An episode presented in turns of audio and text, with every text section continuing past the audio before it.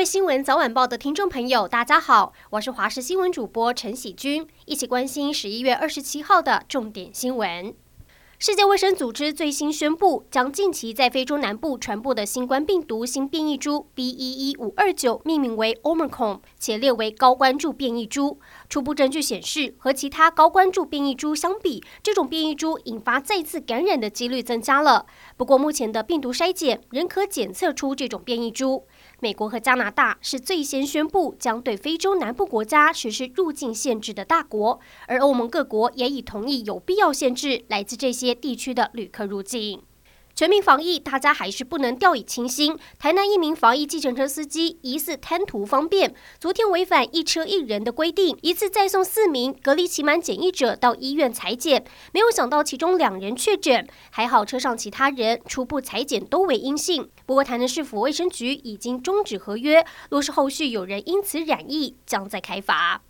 财经讯息，通膨压力真的不小。主计处发布今年以及明年的经济预测，并更新消费者物价指数 CPI 预测。由于国际原油及原料价格持续上扬，双双大幅上修今明两年 CPI。今年第四季高达百分之二点七七，等于从今年第二季到明年第一季都破二。今年全年 CPI 百分之一点九八，濒临通膨警戒线边缘，创十三年来新高。明年 CPI 预估值则是百分之一点六一，还是不低。体坛捷报，拿下今年冬季奥运桌球混双铜牌的台湾组合林昀儒和郑怡静，今天清晨在二零二一桌球世界锦标赛三十二强，面对新加坡组合王韵如林烨，以十一比八、十一比九、十一比六直落三轻取对手，顺利闯进八强。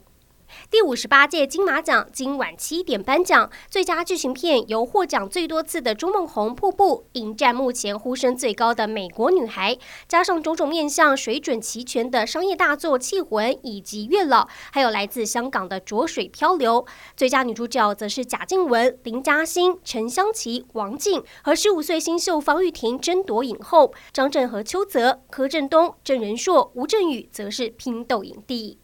最后带您关心天气，这几天天气蛮类似的，受到东北季风影响，特别是北部和东北部的朋友可以明显感觉到湿湿冷冷的天气。北台湾会有局部较大雨势，而中南部相对比较温和，时晴时雨。到了明天，降雨的范围又更小了，只剩下东北角还有迎风面的宜兰花莲有零星雨势，也因此全台气温渐渐回升，北部十八到二十五度，中部十八到二十八度，南部高温来到二十九度，东部也有二十八度，而外岛则是十五到二十四度。